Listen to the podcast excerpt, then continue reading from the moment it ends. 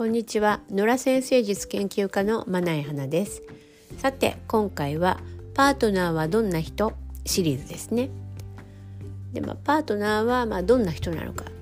それはホロスコープの第7ハウスの始まりの星座で判断できますね。でそのハウスが何なのかと。これはその皆さんがよくご存知の星座とは全く別の概念でホロスコープを作成してみないとまあわからない。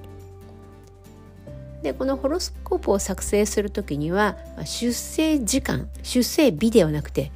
まあ、出生日はもちろんですけども出生時間が重要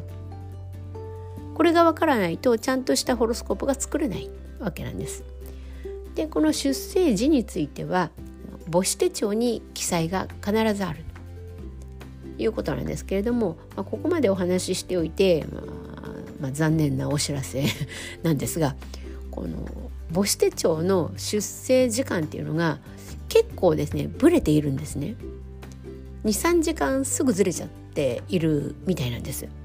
ていうのもまあ想像すると、まあ、それはそうかなという気もするんですけれどもそのお産の現場ってやっぱり大変なわけですよね。どんなに安産でもやっぱり大変。周りの人たちもお母さんも大変。でそれなのにふんぎゃって生まれた瞬間によし何分とかね 書いてる暇なんか誰もないわけですよ。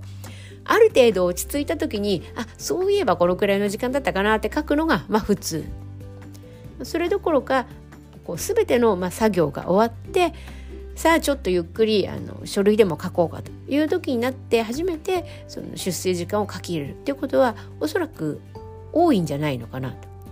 このためにその出生時間ずれてしまうんですね。例えば昼の12時に本当は生まれたのに23時間後になってああようやくちょっと落ち着いたよなみたいな感じで書き始めたと。で、えー、と今15時5分だからはい15時5分ねとかね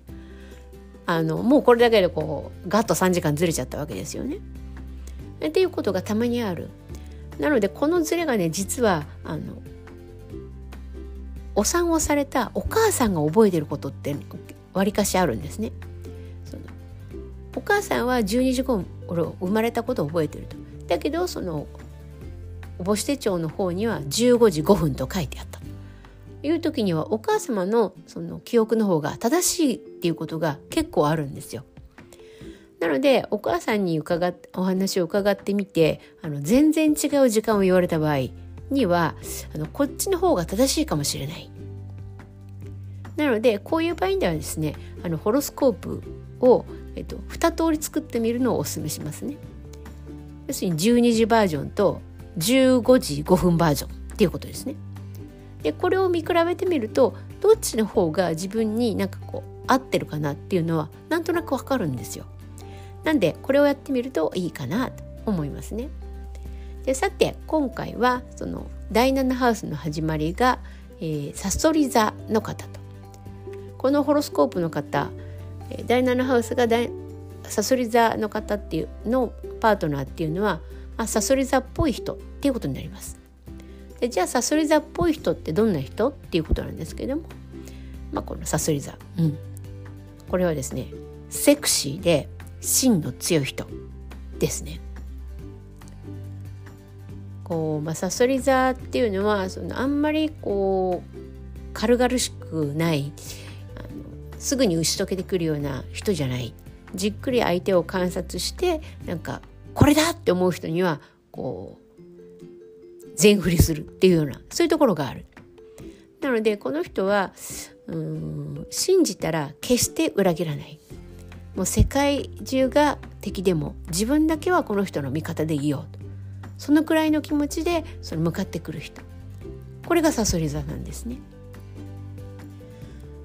まあそれはその精神的な意味でもそうなんですけども肉体的な意味でもその相手を求める気持ちがまあ強いこれがセクシーさにつながっている。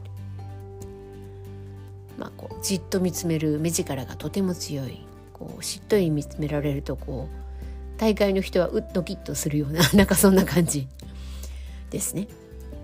でまあもう一つその少しさそり座さんのまあ悪いところを言っておくと